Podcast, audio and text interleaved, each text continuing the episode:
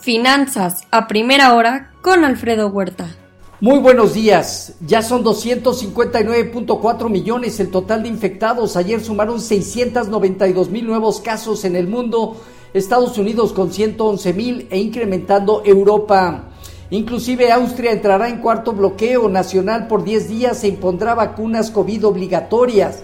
La píldora COVID de Merck será 24% más cara que la de Pfizer en Estados Unidos una vez que se autoricen.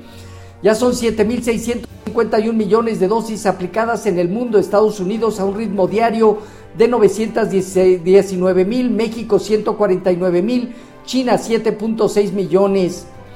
Probable que el Congreso en Estados Unidos intente la votación del plan de gastos por 1.85 billones de dólares este viernes incluye programas de educación, salud y clima. Ford planea aumentar la producción de vehículos eléctricos a 600 mil unidades para el 2023. Concluyó la cumbre en América del Norte entre Estados Unidos, Canadá y México. Poca información de su desarrollo en los medios de comunicación en Estados Unidos. Acuerdan avanzar en recuperación económica, reducir cambio climático, atender migración y enfrentar narcotráfico. El presidente Andrés Manuel plantea que América del Norte compita con China.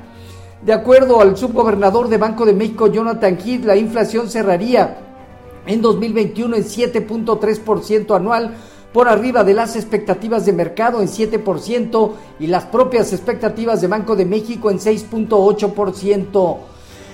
El rendimiento del bono a 10 años en Estados Unidos está disminuyendo de 4 a 5 puntos base en espera de conocer quién a quién nombrará el presidente Joe Biden al frente de la Fed. Jerome Powell o la El Brainard, quien eh, se verá de manera más moderada.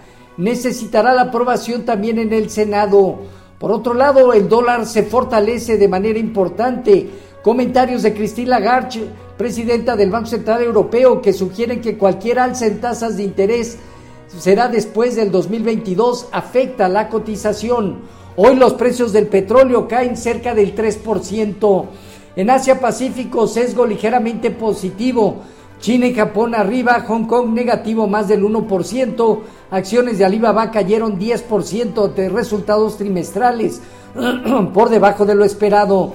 El gobierno de Japón aprobó un paquete por el equivalente a 490 mil millones de dólares para seguir apoyando a familias y pequeñas empresas para combatir el COVID. En Europa dominan movimientos negativos, cercanos a medio punto porcentual Alemania y entre 0.5 y hasta 1.7% abajo Francia, Italia, España y el Financial Times de Londres. En Alemania los precios al productor incrementaron al 18.4% anual en octubre, su mayor ritmo de aumento desde 1951.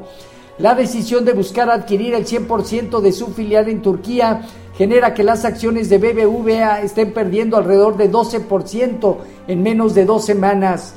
En divisas hoy, un índice dólar eh, ganando 0.5%, el euro operando ya por debajo del 1.13 negativo 0.7% y la libra 0.4% abajo. El mercado petrolero 3.2% negativo, el WTI en 75.9 dólares. Como comentamos, se estará dirigiendo entre este nivel y hasta 75 y hasta 73 dólares en estos días. El oro en 1865 dólares avanza 0.2%, el cobre 0.9% arriba y solo la plata negativa 0.3%.